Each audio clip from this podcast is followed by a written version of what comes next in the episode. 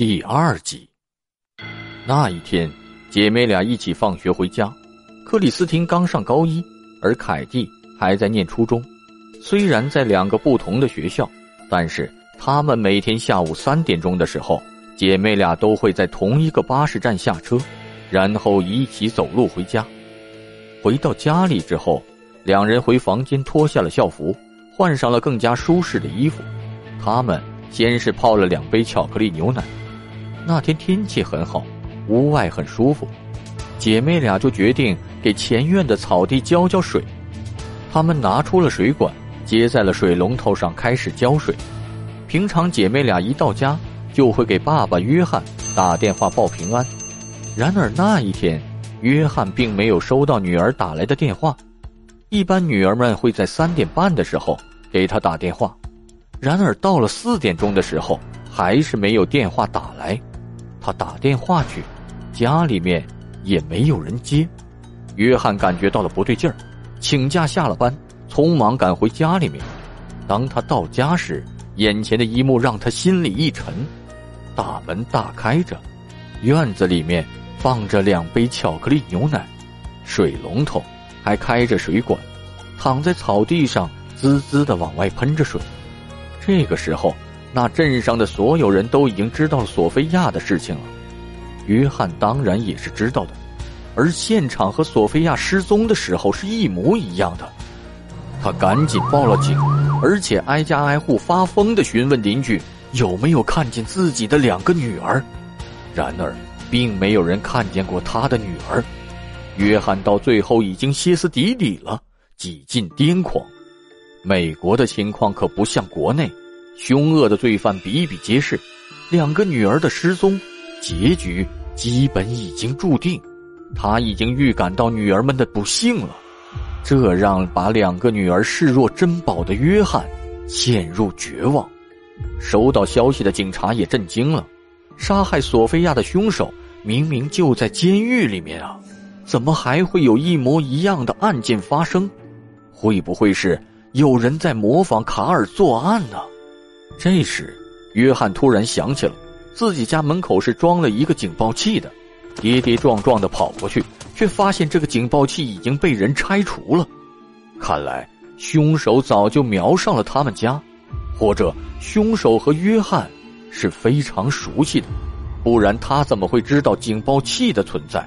这一点让所有人都不寒而栗。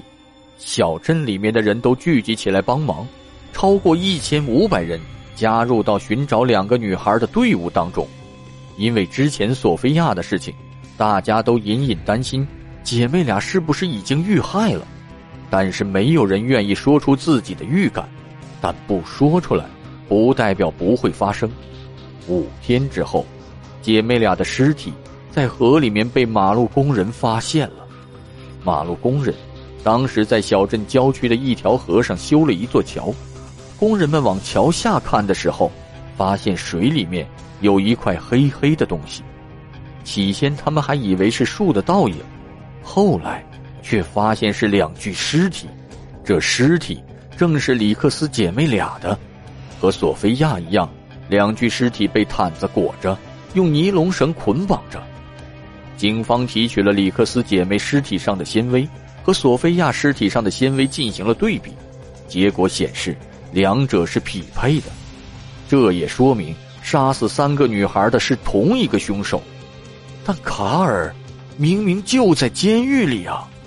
里克斯姐妹俩不可能是卡尔害的，但是在卡尔车上以及他家中找到的证物，又和索菲亚的检测结果是一致的。这一切让所有人不寒而栗。出现这种情况只有两种可能。超自然现象，或者卡尔是被冤枉的。警方立刻重新检测了在卡尔家里找到的物证，发现他们犯下了一个巨大的错误。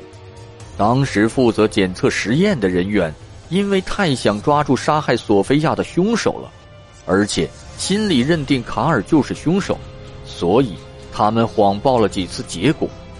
其实真正的检测结果是在卡尔家中找到的证物。没有一样是和索菲亚相匹配的，警察抓错了人。而这个时候，对卡尔的指控已经在进行当中。没想到，因为一个工作人员的偏见，之前所做的大量工作都白费了，还冤枉了一个和本案毫不相关的人。而最令人无法接受的是，这还让真正的凶手逍遥法外，再次作案。负责检测的工作人员被解雇了，而警方这一边也推翻了一切，重新开始调查。那么，到底谁是凶手呢？此时，距离索菲亚被害已经三年过去了，警方也已经确定小镇里面有一个连环杀手。而这个连环杀手手法十分的高明，他可以不露痕迹的在女孩们自己家门口，光天化日之下带走女孩，大家把他叫做“无声的捕食者”。警方决定不遗余力的抓凶手，他们成立了专案小组，每周都会碰头讨论。FBI、当地警方还有其他州的警察通力合作，他们认为。这个凶手或许在其他地方也犯过罪，如果其他地方也有类似的案件发生，那么他们就能够找出更多的线索，能够找出凶手了。